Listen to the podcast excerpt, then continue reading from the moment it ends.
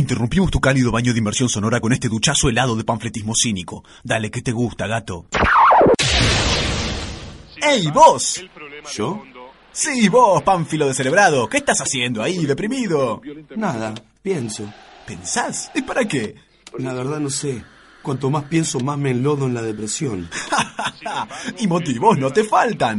Basta con un momento de reflexión honesta para empezar a sospechar que estás irreversiblemente estancado en el pantano putrefacto de una existencia estéril y vacía de significado, boqueando por aire puro y llenándote los pulmones del pérfido miasma de la injusticia.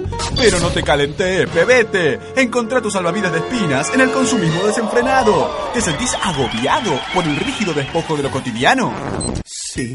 ¿Apabullado por la banalidad de la vida moderna? ¿Descollado por la ingobernabilidad de tu destino preso y triste?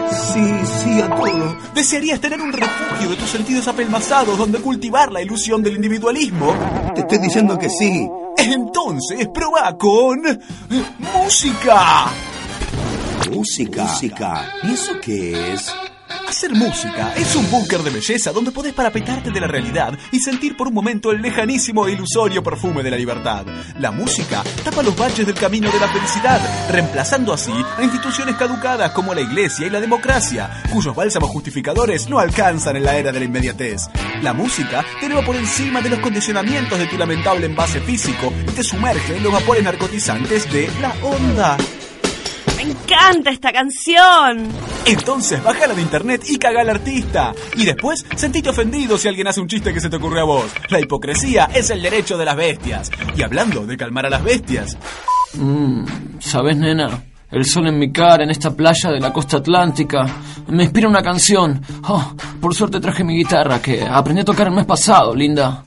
Muy bien, la música también puede ser superficial y repelente. Déjate crecer el flequillo y aprende a tocar Wonderwall, que alguna pasmada postpuber te vas a chupar. Y si tenés la ventaja de ser una mujer, ni siquiera tenés que aprender a tocar. Basta con que salgas a la calle con la guitarrita o publiques una foto en Facebook para que pases de inmediato a la categoría de fantasía rockera. Y vos, aspirante a metalero, si ocurre lo imposible y tenés la oportunidad de zambullirte en coito consensuado y desplegar tus dudosos rudimentos eróticos, no te olvides de poner música de fondo. Así podés tapar tus gruñidos guturales y fantasear tranquilo con Walter Jardino. La música te acompaña en todas. Estoy contento. Escucha música movida y alegre, bailar ritmos latinos con tu popo y pastoso cuerpo porteño, hasta agotarte y volver a ser la cáscara vacía del hombre que fuiste. Estoy triste. Escucha Radiohead y exacerba tu depresión hasta el autismo o el suicidio. Hola, soy Adrián Dárgelos y si no fuera por la música, no la pondría nunca. Gracias.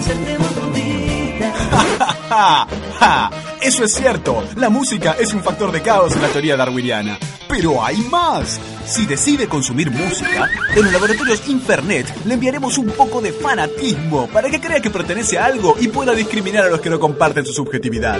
Incluiremos también un potente parlante para instalar en su auto e imponer sus preferencias con puño de hierro en cada semáforo. Y finalmente, un puñado de drogas para que se las tome. La vida sin música no vale la pena vivirla.